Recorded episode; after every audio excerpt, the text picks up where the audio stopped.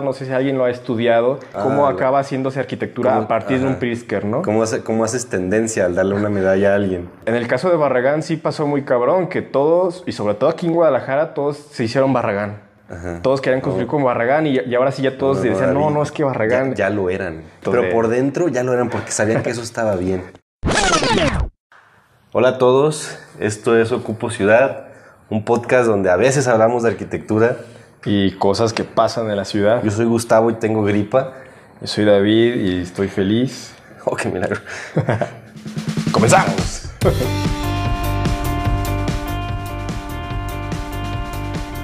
¿Con qué vamos a empezar? Pues, Gustavo, ¿cómo te va? Ah, es que a veces se me olvida que aquí tenemos que saludarnos otra vez. Aquí estoy, David. Tengo, tengo los. Ya estoy saliendo de la gripa, pero aún tengo mocos y la voz un poquito ronca. Pero aquí andamos. La- el espíritu La mormal. verdad, vengo feliz porque hoy terminé una entrega chiquita. Entonces, ya como que ante mi recurrente depresión, eh, ese tipo de logros me, me- me- me- Suman a- suman a mi infelicidad, pues de que ya me hoy acabé esto, entonces sé que puedo, sé, sé que soy capaz.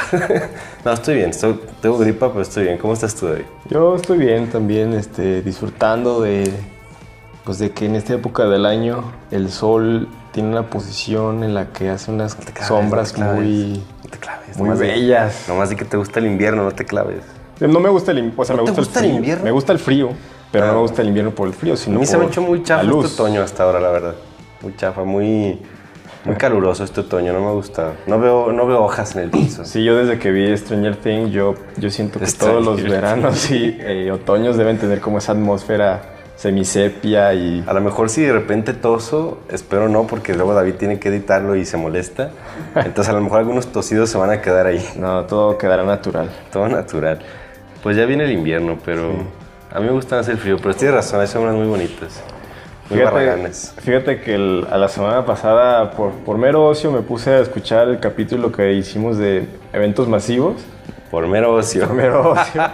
pues para eso son los podcasts, ¿no? Y, aunque sea de nosotros.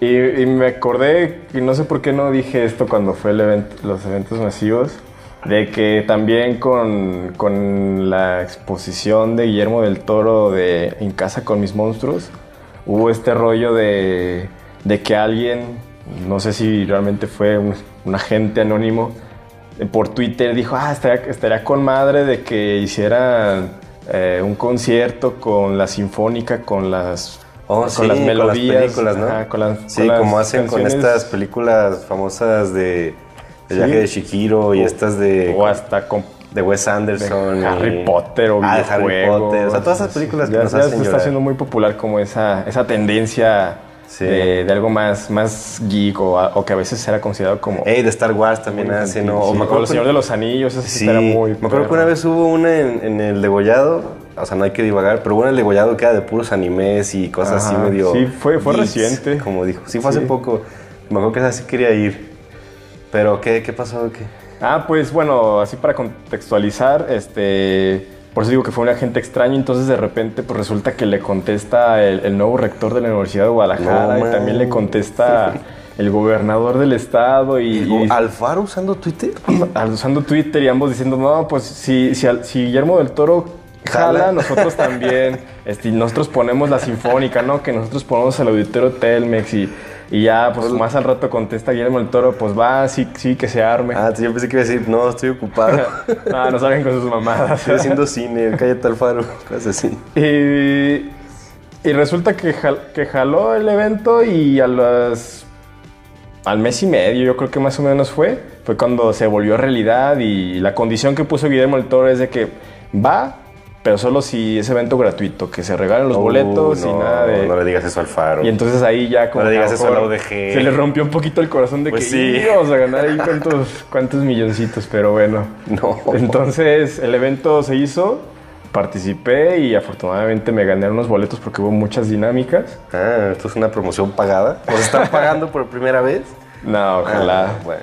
No, si no le pagaron a Alfaro, que nos van a pagar a nosotros. a nosotros. Pues estuvo, estuvo muy, muy interesante eh, el ir a disfrutar esos conciertos. Pero algo que me pasó, que también eh, a lo que iba es que me dio un flashback cuando estuve ahí, porque sentía que si aparecía Guillermo del Toro, se le iba a atiborrar la gente, no tanto por la admiración que le tienen, que seguro sí la hay y la tienen muchas personas, sino Por la tener la oportunidad Ah. de poder pedirle trabajo a Guillermo del Toro. También tuve la suerte de ganarme boletos. Como cuando, cuando- fue- cuando fueron sus martes, sus masterclass. Que sus salía- martes class, exactamente. Sus Me gané masterclass. boletos para las martes masterclass que sacaban- dio en la Feria. Internacional del Cine de Guadalajara, que que fue, sacaban cada cosita. que fue un evento que se dio inmediatamente después de los Oscars en los que ganó claro. con la forma del agua. Entonces, este, ya, ya, ya estaba pactado y el hecho de que haya ganado el Oscar, pues hizo que, que el hype Sí, que, que aumentara hicieron al saber cielo. cuántas clases extra.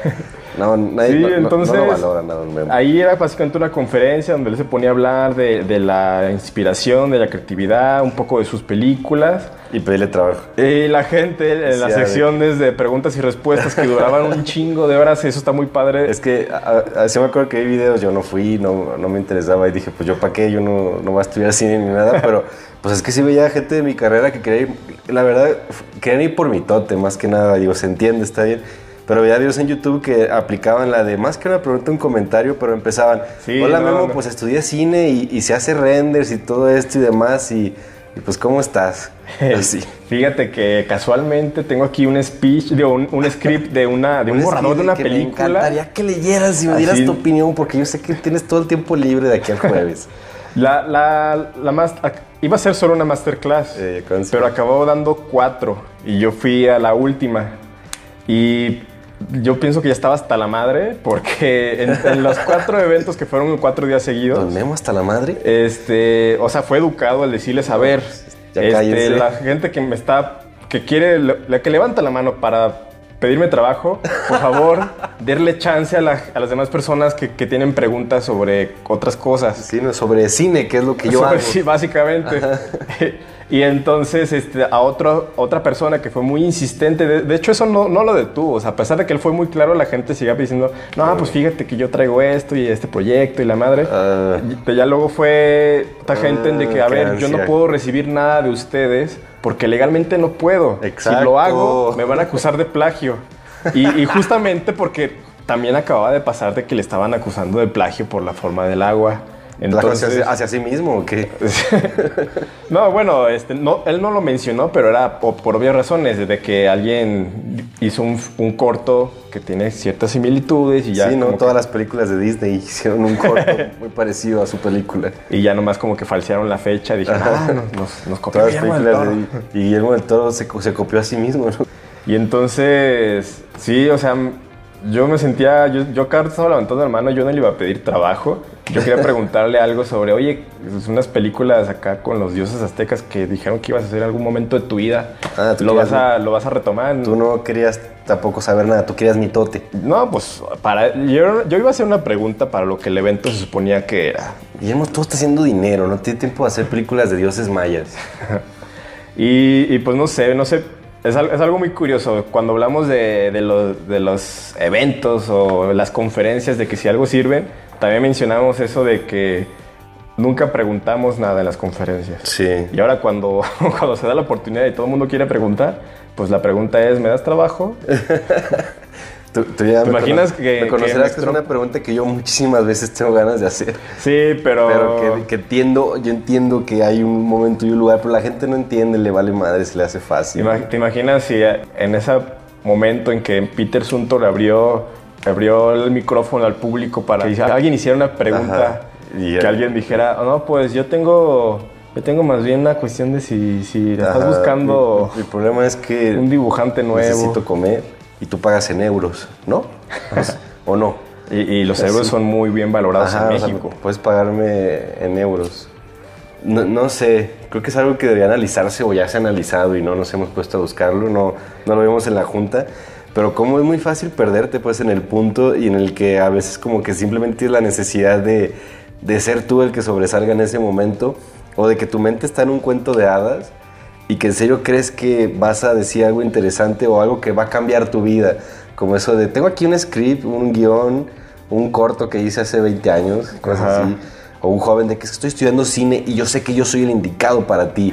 ese, ese, ese, en serio hay gente que, que vive en ese mundo de fantasía. Es que de alguna manera se entiende porque se- te dices a ti mismo, tengo que aprovechar esta oportunidad porque no va a Pues volver sí. a pasar. Pero al mismo tiempo debes de decirte, a ver, este, mm, no es la manera y, y, y- y si me acepta a mí, qué mamón sería de su parte No aceptar de, que la- siga, de aceptar ¿no? solamente a ti y a nadie más que también va a querer lo mismo. ¿Qué digo? Pero él no está pensando qué mamón de su parte, él está pensando que él es tan perfecto, tan capaz, que lo va a aceptar. Ajá. Y que nadie más es tan perfecto ni tan capaz como él, ella, que yo creo que fueron más él que ella, pero que, que está en su mundo ahí de que no, es que yo, y este es el momento, y tú tienes que darte cuenta ahora, Memo, te estoy dando yo la oportunidad a ti de que me conozcas. contrates a mí y lleguemos a la cima juntos. Como si no vengas de ahí tú ya. Sí, yo no sé cómo fueron exactamente los primeros tres días, pero el, el día que yo estuve sí hubo al menos dos que llevaban su, su, Su guion, carpeta su con su carpeta, guion con su foto. y, y fueron y se acercaron, pero los de seguridad no permitieron porque Pues no. indicación. Pues qué chingados te va a acercar a, a alguien así. Es el- bueno, ya, la gente. Es, un, es un ser humano, pero pues no es cualquier ser humano, ya Ya es nuestro Dios. es, es nuestro Dios. santo. No, en ese momento todavía no era tan santo. Pero pues también no te puedes acercar a alguien y ave- aventarle cosas esperando que las junte y se las lleve a su casa a abrazarlas. Pues hay cosas, hay métodos, hay gente que, que, que puede ser mala, pues. Y entre eso se está haciendo tú. Igual no le estás haciendo daño físico, pero pues eso no, tampoco es que le esté beneficiando de que le estés aventando papeles de que aquí está mi trabajo, hazlo realidad. Retomando el- la idea más bien de las conferencias, este, hace poco fui a una y, y me dio un poquito como de tristeza porque pintaba que iba a ser algo muy interesante y al final hubo mucha desorganización. Como todas. Y, este, y al final fue como una cuestión de batalla de egos entre la mesa de los ponentes.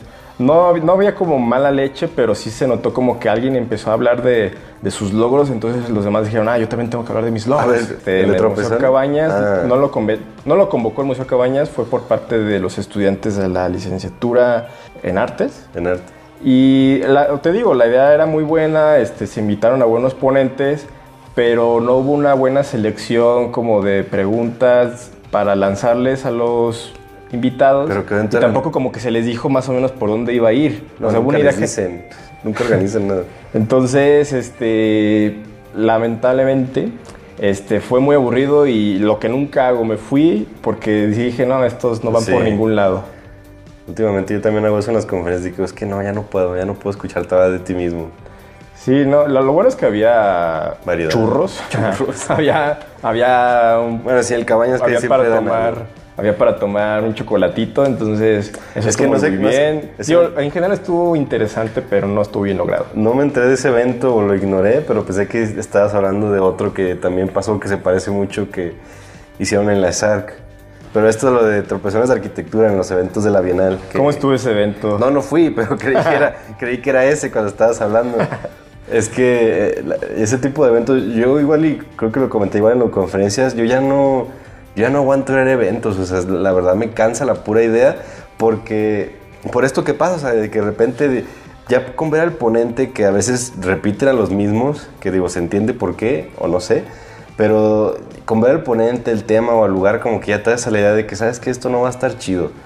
Pero de alguna, yo, yo me acuerdo que me dijiste que a pesar de eso te daba como curiosidad o Ir a ese. por, por el tema, porque es algo que Ajá. a ti te interesa mucho. Bueno, es esa que temática. este tema que los que hayan ido igual y coméntenos si pueden o ahí mándenos un video de que no, estuvo bien chido, porque también no, no me gusta eso de que los eventos ahorita los hacen y, y ya se olvidan, digo, tantas, bueno, el azar sí los graba o lo hace streaming, pero muy chafa, digo, para las capacidades que puede tener el azar de hacerlo.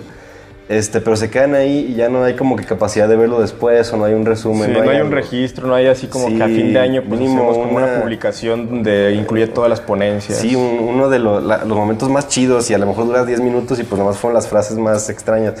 Pero este evento me gustaba porque se llamaba Tropezones en Arquitectura y digo, está padre que eh, la idea que me daba a mí es que iban a hablar sobre los errores de, estos, de esta lista de invitados, que era una buena lista de invitados, habría cierta variedad, había cierta diferencia de edades. Eh, digo, está interesante cuando alguien te habla de sus errores, porque digo, sus éxitos, pues todo el mundo está y todo el mundo los habla. de hecho, eso es algo que siempre se acaba mostrando, ¿no? Bueno, se trate de la conferencia de que se trate, siempre es, no, pues alcanzamos a hacer esto, afortunadamente fuimos seleccionados para el premio tal y la madre pero nunca dice, no, pues estos proyectos los perdimos, este concurso tal. Sí, que eso a veces acaba siendo muchísimo más, pero muchísimo más interesante que los logros, pues, porque a lo mejor los proyectos que, entre comillas, muy grandes fracasaron, te, cuando le preguntas, pero ¿por qué fue? Y te pueden decir, no, pues a lo mejor arrestaron al cliente, a lo mejor nos pasamos de presupuesto, a lo mejor nos robaron el concurso, a lo mejor, pues este era un proyecto muy utópico, que estábamos proponiendo materiales que todavía no existían o que estaban carísimos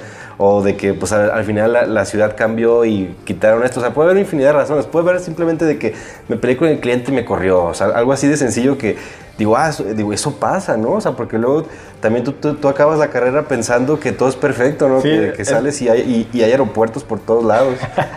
Sí, pues ese es el chiste, que hablar de ese tipo de cosas normaliza y humaniza más nuestra idea del ser arquitecto, porque siempre es como de que no, siempre la primera raya ya sacó, ya sacó el proyecto, ya lo resolvió, pues ya nomás lo pasa a AutoCAD, Revit, Arquicad o el programa que quieras y ya, ya está. Que luego no te dicen que a lo mejor se fue una raya, pero pues dicho arquitecto, arquitecta tiene 20 dibujantes que convierten esas dos rayas en, en 50 planos nomás para la primera revisión, nomás para que también llegue y diga, no, mi raya nada más así, tú estás haciendo más allá. Sí, o, el, o, hace un bosquejo tan abstracto que hay que interpretarlo, ¿no? Pues el, ya el patrón dijo que hace que hacer esto, y entonces ya le empiezan a sacar formas y son los dibujantes que acaban pues metiendo que las instalaciones, estructuras y hacer Porque ya, yo últimamente traigo muy, muy pegado el discurso, bueno, el discurso, la frase de que la arquitectura es muy aburrida, pero es porque todo esto que nos han venido como que mostrando, que como que ya Marto, digo, es que todo esto del arquitecto perfecto, de la arquitectura perfecta, salva, salva sociedades, salva no sé qué, digo, es muy aburrida, o sea, pero hay muchas cosas detrás que también pueden ser muy interesantes como todo esto y esa idea de humanizar me hubiera gustado ir al evento. Me hubiera gustado también ir porque había ciertos invitados que me caían, que me caen bien y otros que me caen muy mal.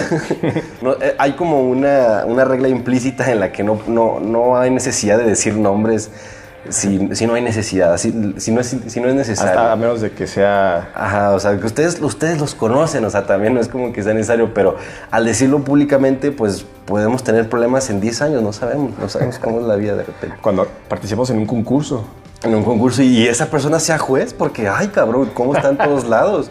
Pero bueno, este, digo, usted los conoce, pero me interesaba ver si, si estas personas que algunas me caen mal por su nivel de ego, allá sabrán quiénes, si a lo mejor eran capaces de admitir errores, que los tiene muy fuertes, o estas personas como que tienen proyectos tan grandes a nivel ciudad, porque yo también allá había invitados que nomás tenían, no sé, tres, cuatro casitas y ya se sentían la gran reata. Y había otros invitados que, oye, esta persona acaba de hacer cinco torres de departamentos, este, un montón de edificios de gobierno y está aquí bien tranquila y como me cuenta si ha tenido errores, errores a nivel federal, estatal, municipal, que son la, la, el nivel de proyectos que ha tenido. Pero bueno, no pude ir y pues no vi nada, no vi comentarios, no conozco a nadie que haya ido.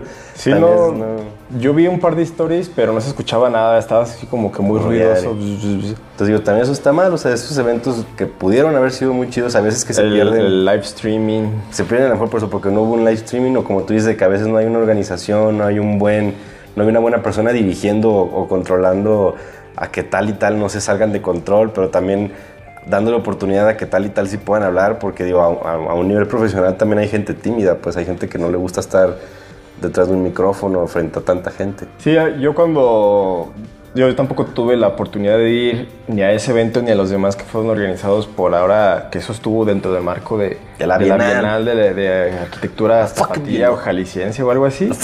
Yo, yo me acordé... No bueno, de algo que leí, porque no, yo no estuve presencialmente, yo todavía no nacía, de, un, de un evento que hizo uno, uno de nuestros ídolos, o mi ídolo, ¿El mundial? Fernando González Gortaz, que es, algo muy chistoso porque tuvo una exposición en el Palacio de Bellas Artes, Ciudad de México, que se llamó fracasos monumentales. Oh, Lo cagado de esto es que metió una serie de proyectos que efectivamente no se hicieron, pero él decía, no, pues es que pues tienen lo suyo y que Ajá. y el que no se hayan hecho está bien porque es un aprendizaje y demás. Pero lo cagado es que él tenía 30 años cuando hace esto, entonces... Y ya tenía toda esta lista Y ya de- tenía toda una lista de una gran serie de obras de que no se hicieron, de que por concurso, de que por cliente se rajó o, o X cosa. Presidente se rajó. Y, ya- y- y el Palacio de Bellas Artes lo expuso como una exposición formal grande, no como ahí algo que le damos chance a este vato. Fíjate, a la edad de 30 años, precisamente como cuando decías con lo de Alejandro Son. Mira, Alejandro Son a la mitad de la carrera ya estaba haciendo Mercado Libertad. Dale, dale chance.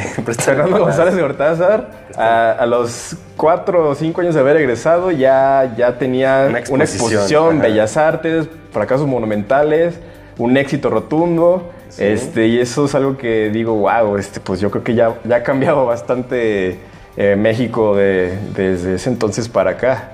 O sea, ¿Estás diciendo que antes éramos más humildes? no estoy diciendo No, que las no. oportunidades eran distintas a, a Sí, ayer- a ese- los ese- tiempos de ese ayer. ser un buen tema, las, las oportunidades, ¿no? También la arquitectura está encasillada. Sí, se, va hacia, porque- se va hacia unos pocos. Es que somos tantos en el pinche planeta que somos tantos arquitectos y somos tantas personas en general que nosotros mismos, por más competitivos que seamos, nos estamos acabando nuestras chances de, de vivir decentemente. Somos tantos arquitectos. Y ya, digamos que en el ámbito profesional, ¿quién podría aspirar a hacer una, una exposición así a la, de a la edad de 30 años? Ujú.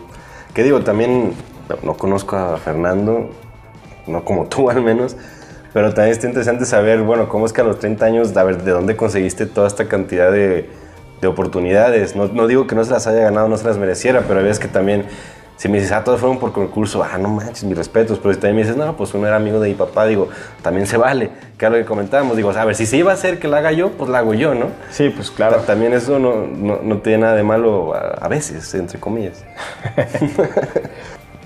Me acuerdo que vi alguna vez una conferencia que había en YouTube, que esa, esa conferencia la borraron. De leer. Donde hablaba. no ahí vean, no vean los videos, de leer. donde hablaba un poco de esto, no, no quiso como. Cuando él habla en público no le gusta hablar demasiado sobre sí mismo. Entonces habló un poco, muy poquito sobre este evento y, y, pues recuerdo de que básicamente explicaba eso, que, que él era más que un- una exposición de ideas, de que de repente cualquier persona en el momento de ocio puede puede ponerse a rayar y hacer proyectos simplemente por el mero gusto. Él decía que aparte de eso realmente había mucho de edificios de que él llegaba con este o directamente con alguna secretaría del gobierno o con un cliente que decía, "No, pues podemos hacer esto o aquello" Ah. y que al final pues no se hacía de que la típica de que todo el mundo se emociona, no, Simón se hace y yo le digo a tal y, y- y ya cuando le diga ya vamos a empezar y, y Sí. ya cuando pasa el O sea, momento que ya, eso, eso también te dan pasa, largas. Eso también pasa a nivel federal. A- a- a- má- más allá de este tema, que es un tema muy complicado de tratar, estaba hablando con un amigo de la Bienal. Le decía, es que yo creo que a nadie le importa la Bienal. Y luego le dije, bueno, a nadie menor de 40 años. Tú tienes menos de 40 años, pero estás haciendo los eventos. ¿Cómo has visto esta, digo, a los que hayas sido, cómo has visto el aforo? ¿Hay jóvenes? ¿Les interesa la Bienal a los jóvenes? Yo creo que no. Yo, yo no. yo no fui a ningún evento porque. Ah, nomás viste cruzaban- los ponen. Bueno, no hemos ido a ningún evento. Es que yo honestamente. Sí, bueno, en mi caso personal fue porque se cruza con unas actividades personales que no puedo dejar de asistir. En tu caso, también algo por que trabajo. no vamos a decir que No, no vamos a decir. son muy La vida privada es muy, es muy, secreta. importante. No tiene idea de las cosas que hacemos fuera de aquí. Lo que nos cuesta grabar este episodio cada semana. De hecho, sí nos cuesta. No, si nos cuesta. Estoy, bro- estoy hablando en serio. Estamos ocupados. Bueno, a lo que voy es que en serio, creo que, la- creo que al menos las bienales pasadas que pasaron mientras yo estaba en la carrera, que es como que cuando más activo estás en estos eventos públicos, yo ni me enteraba a veces, pues, o sea, yo ni sabía que había una bienal de Jalisco. Entonces, Es que sí estuvo como muerta y luego la, la quisieron reactivar hace como unos cinco años. muy feo. Y, y sí, pues no, no tiene nada de difusión. Es que y ahorita mismo, tampoco y- tiene mucha difusión que Y- digamos. Y, digo, no sé si, de que por ejemplo, si llegara el típico, pues, ¿qué propones? Digo, pues yo tengo algunas ideas que no voy a decir aquí al aire porque son secretas. No, nomás Luego me las ganan. No, pues páguenme. Por estas ideas, lo que voy es que creo que las- los eventos son como muy aburridos, de que, que- que recaen en lo mismo de que vamos a alabarnos entre nosotros mismos, entre nuestros amigos, entre los que estén en este grupo, vamos a, dar, vamos a invertir premios para darnos, que digo, en Jalisco y en México, no, como no nos gusta dar medallas en México, En México. como no nos gusta estar inventando cualquier cosa para darnos una medalla o para darnos a nuestro hijo, a nuestro sobrino, también, o Casi que nuestro no. sobrino nos la dé a nosotros. Entonces, son muy aburridos estos eventos. Pues justo pasó ahora con, con lo de la Bienal, pero de Venecia, lo- los seleccionados de siempre para la Ciudad de México. En la Ah, que, el pasado. En la, que- no, en la que repite Mauricio Rocha. ah, los, se- los elegidos, ya, ya hay elegidos, ¿verdad? Sí. Y, y, pues ahí está el mame entre, entre la comunidad, sobre todo la Ciudad de México, de decir, pues ya estuvo, ¿no? Porque Sí, siempre no, los ya. mismos cuates de siempre. Digo, lo- aparte los que son nuevos también es de que tú por qué estás ahí, o sea, tú no has hecho nada. No has hecho nada. Porque entre los comentarios que también pues son, se presume de que pues precisamente son parte de la bolita Ajá. que se ha sabido meter Digo, dentro del grupo selecto. Si tienen esta duda, pues nomás busquen elegidos de la Bienal y váyanse de nombre en nombre y van a ver que... O sea, no estamos diciendo que no tengan calidad, el problema es que el círculo ya se cerró. Es que sí, es, es de que o sea, casi casi es como de que fuera Monterrey y todos son primos. Hay algunos que están afuera del círculo, pero que entiendes que al, o sea, que al estar fuera, entre comillas, siguen estando en el círculo, pues. O hay unos que sí son, que están de moda. Digo, hay algunos que me caen bien y también no sé si porque me caen bien me cega el de que, ah, ok, está bien que estés aquí. Todos recaemos en lo mismo. Fíjate, ahorita que hablamos lo de, de humanizar más al arquitecto, uno de mis arquitectos favoritos a nivel internacional es Bjark Ingels, que es el líder supremo, el líder supremo de Big, Big Architecture, que digo, si no lo conocen, pues se me haría muy raro. O sea, seguramente han visto fotos de sus proyectos. hay, hay cientos de memes sobre Hay él. cientos así de memes que- que bien ganados, se los merece ese hombre. no, yo, yo, yo lo empecé a conocer desde- igual por cosas de la carrera en quinto semestre y me gustaba mucho su obra, o sea, pantalla cabrón, o sea, ahí te quedas como, wow, yo quiero hacer esto, ya luego como que empiezas a dudar, ya luego entiendes por qué hace lo que hace, donde lo hace, o sea, por qué sí puede y como que está bien que lo haga ahí. Pero lo, lo que me gustó más al final es que ya cuando le, le tuve tanta admiración que me puse a leer sus libros y pensando que lo que dice en sus libros es real, el primer libro que sacó es como cuenta su trayectoria hasta donde estaba en ese momento y me gustó mucho porque prácticamente el primer tercio del libro eran puros fracasos, eran puras historias de que este fue nuestro un concurso al que fuimos y perdimos. Pero de aquí, eh, eso se me hace hincho, o sea, de este concurso alguien lo vio que resultó ser presidente o alcalde no sé qué ciudad de Japón, Tokio o algo así. Una persona muy importante vio el, vio el concurso y dijo, oye, eso está bien chido, hay que hacerlo acá. O sea, de que un concurso X que perdieron, le, le- le llega un ministro, alcalde de no sé qué ciudad importante de Japón para que lo construyan allá. Al final lo arrestan al, al alcalde por, por cosas ilegales y se cancela todo. Entonces dice, ok, pues aquí ya no se hizo nada. Y luego platica de otro proyecto que igual no me acuerdo si es otro concurso o no sé, que iban a hacer en una ciudad de, de una isla de Italia, creo. Y que ya se iba a hacer todo, pero que total que explota un volcán y evacúan a la isla y pues se cancela el proyecto. Entonces digo, esto, digo, ok, aquí, aquí hay cosas interesantes. O sea, esto ya no es como arquitectura, esto es como una historia, una novela. O sea, de, de- de que cómo... Bien podría convertirse en, eh, en una serie de En Netflix. sí, en una miniserie que ya, que ya tiene una, pues bueno, sale en una. Pero ese tipo de cosas muy interesantes. O- hubo otras que simplemente dijeron, pues el cliente dijo que no y ya. Que digo, ah, pensando en que todo fue real, se me hace muy chido que la prim- el primer tercio son cosas que no se hicieron, son fracasos. Pero que él iba diciendo cómo uno se deslindaba a otro y te llevaba a otro, o cómo ya cuando sí conseguían un proyecto decía, bueno, retomamos lo que estábamos haciendo acá porque vimos que quedaba bien, nomás lo adaptamos y así. Entonces me gustaba esta idea de que, pues sí es humano, o sea, ahorita es top, o sea, es, top 10 del mundo, podría decirlo como si nada, tiene oficina en, en Copenhague, en Nueva York, en Japón, tiene- o sea, cada que actualice su página hay un edificio nuevo, una torre, o sea, él no baja de 10 mil metros cuadrados. Y digo que, que, que su libro empiece contando esto, de que pues éramos un grupo de gente haciendo cosas raras que, que no se hacían por alguna razón. Y pues ya al final va pasando y va pasando. Entonces, o sea, lo que me gusta de esto es que, que él mismo se humaniza, pues. Digo él por, como persona, pero el, grupo. Ajor también lo hace porque al mismo tiempo Pues queda eh, bien. es- está en el lado contrario siempre, ¿no? Como que siendo el arquitecto rockstar que, que es el todas las puedes, ¿no? Eh, hacer, hace edificios co- con estructuras locas, eh, innovadoras. Sí, que con justificaciones extrañas y cuestionables. Ajá. Y pero que al final pues son edificios interesantes, pero que luego de repente chocan ciertas ideas con, lo- con convencionalismos o con ideas con otros arquitectos que también este, pueden, podemos decir como que tienen esos, esos vuelos de, de grandeza.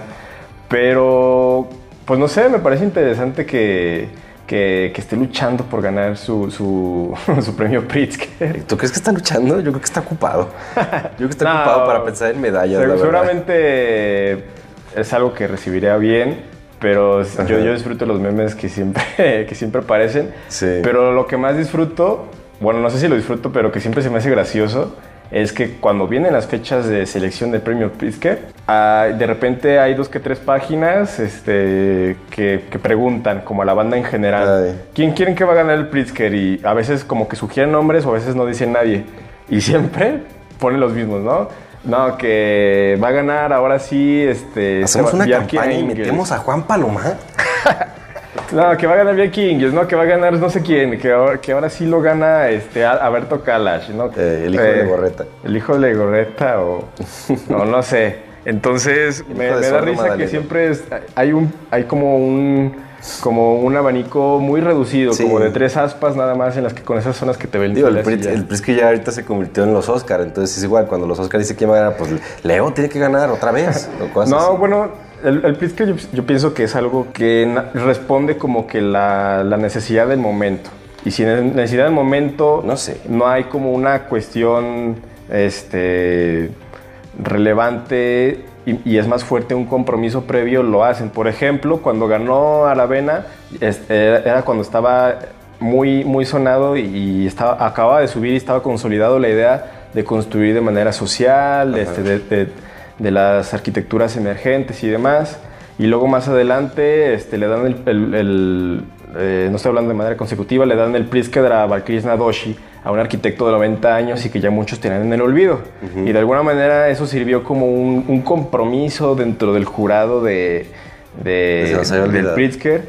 Pues, pues un poco entre que se les había olvidado y entre que había, había, había que premiar el legado Ajá. que había dejado Le Corbusier y, y Louis Kahn con este arquitecto que de alguna manera había sido como el aprendiz de ellos dos en, en India. Entonces, este, ah, había como que premiar a estos dos arquitectos a través de Balkrishna Doshi, que, que tiene muy buena calidad por sí mismo, no es que, no es que sea nada más alguien que copió de, de estos dos, él tiene como su, su- su propio lenguaje como muy particular.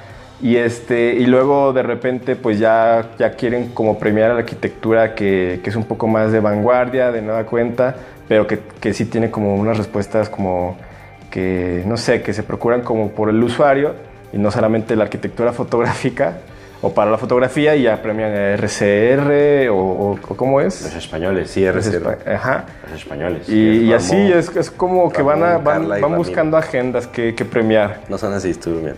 ¿Qué premiaron ahí, pues?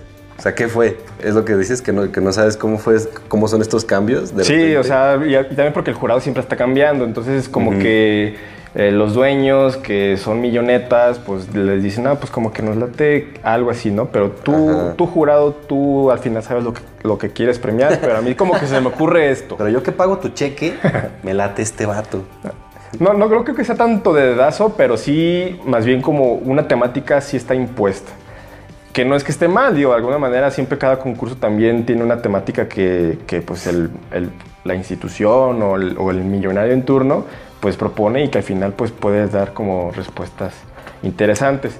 Lo que no sé, no sé si se ha notado, no sé si alguien lo ha estudiado, es si el, el hecho de que se premie algún Pritzker al final acaba impactando un poquito como en la nueva o, o en cómo Ah, acaba haciéndose arquitectura a partir de un Pritzker, ¿no? ¿Cómo, hace- ¿Cómo haces tendencia al darle una medalla a alguien? Porque en el caso de Barragán, A darle la medalla a alguien. en el caso de Barragán sí pasó muy cabrón, que todos, y sobre todo aquí en Guadalajara, todos se hicieron Barragán. Ajá. Todos querían construir con Barragán y, y ahora sí ya todos decían, no, David, no, es que Barragán... Ya, ya lo eran.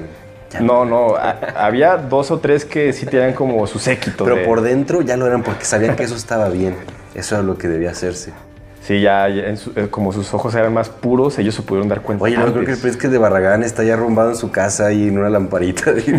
Le dices, ve, ve nomás dónde acaba esto. ¿Dónde acabó cada, esto? cada que voy a visitarla, que han sido dos veces en mi vida, me da mucha risa verlo ahí. De mira, aquí está la medalla más importante de la arquitectura. La estoy tocando. Tiene otra y dice, no tocar y estoy ahí acariciando. Digo, qué, qué triste, ¿no? No sé. Yo, yo pienso que es una réplica. Ya se le habían robado. A lo mejor ya se lo robaron. Ajá, Nomás que se quieren robaron decir. y no quieren decir. ¿Crees que sean capaces con toda Sí, la seguridad que fácil. tienen ahí? Me estás diciendo que el chavito que está en la entrada de mocasines no, no es un guardia de seguridad preparado para encontrar una, una escultura del tamaño de un perro que se hayan escondido. Sí, ah, esas No, cosas siempre pasan. Pero bueno, no, pero qué Sí, barbaridad. entonces yo creo Es que que... patrocina, ¿no? No sé, para bien o para mal, cuál pudiera ser el caso de cada arquitecto Es, Pritzker es- en su es peligroso país. darle visibilidad a alguien que tal vez, tal vez no era lo mere- no, no digo no lo merecía, a lo mejor no era lo correcto. Sí, algunos sí no eran merecidos, algunos es como de, ¿por qué estás haciendo esto? O sea, cuando te das cuenta de que el Pritzker, al ser el, máximo premio en el mundo de la arquitectura con la comunidad, pues que obviamente al dárselo a alguien todos van a voltear a verlo. Por un momento, o sea, por sus 15 minutos de fama, entre comillas, o por todo el siguiente año, entonces, donde sí es un riesgo esto que comentas, de que a lo mejor esto sí ayuda a darle mayor visibilidad a un tema, visibilidad, como lo de Aravena, Ajá. pero también está extraño esto de, de O sea, regresar al pasado o de, Ajá. o de que estás premiando un, un- un estilo de arquitectura o a un arquitecto junto con todas las cosas buenas y malas que lleva el consigo implicar, o su arquitectura, pues, Sí, o, o su sea, yo, estilo. yo no sé, ojalá que para bien, una vez que Aravena ganó el Pritzker y cuando fue la ceremonia, él anunció que donaba los planos para que lo construyeran donde quisieran. ¿Qué digo? No era tan difícil. Sí, pues también, pero ¿Qué de alguna planos? manera se lo regala también no, no a los arquitectos, sino a la gente que no, no, no es arquitecta, para que haya autoconstrucción. Este, no sé qué tanto pudo haber este, beneficiado, ojalá que sí, Ajá. este, el que la gente pueda tener una opción relativamente económica para poder tener una vivienda más o menos digna, que también se pudiera adaptar a la región, porque pues eran, eran como también modelos que, que eran como muy específicos, entonces pues a mejor si, No se adaptaban a sin una buena orientación de Igual no se mínimo, adaptaban a Tonalá. Ese, sí, o una topografía esos- esos distinta, plan- pues no, es algo que no daba. ¿Calatrava tiene un Pritzker? No, no lo tiene. El único español es Rafael ¿Te Moneo. imaginas que dieran un Pritzker a Calatrava con toda esta idea de demándame? Demándame. Cada, cada obra es una provocación de... Ya, co- ya cobré. ya me pagaste. Pues bueno, Gustavo, creo que por hoy terminamos. ¿Qué te parece? Déjame, déjame, te confirmo. No tiene un Pritzker Calatrava en mi investigación de 10 segundos en Google. En Wikipedia. Pues, ¿qué- qué- no, dime tú, David Yofil, que sugirió este tema. ¿Cuál Que- tema? Exacto. A ver, amigos, si, si llegaron hasta aquí, todavía no se vayan. Vamos a hacer comerciales. No se quedan, pues. Pues no se les olvide que cada lunes publicamos en nuestras redes sociales la Agenda Ocupo, una serie de eventos culturales, públicos y gratuitos que seleccionamos y esperamos que les agrade. Pueden escucharnos en todas las plataformas como Spotify, iTunes, Google Podcast y más. También estamos en Instagram, Facebook y Twitter. Ocupo Ciudad es un podcast de arquitectura y ciudad. La producción corre a cargo de nosotros y nadie más. Buscamos generar diálogo en temas de cultura arquitectónica y responsabilidad ciudadana, siempre con un enfoque relajado. Si quieres apoyar este proyecto, bastará con escucharnos y compartirlo con tus amigos o quien te caiga mal. Pero también está la opción de Patreon, una plataforma en la que nos apoyas económicamente de manera mensual. A cambio, recibirás distintas recompensas, como episodios extra exclusivos, acceso a eventos culturales también exclusivos y nuestro eterno agradecimiento. Les enviamos un saludo Gracias por escucharnos y y adiós. adiós.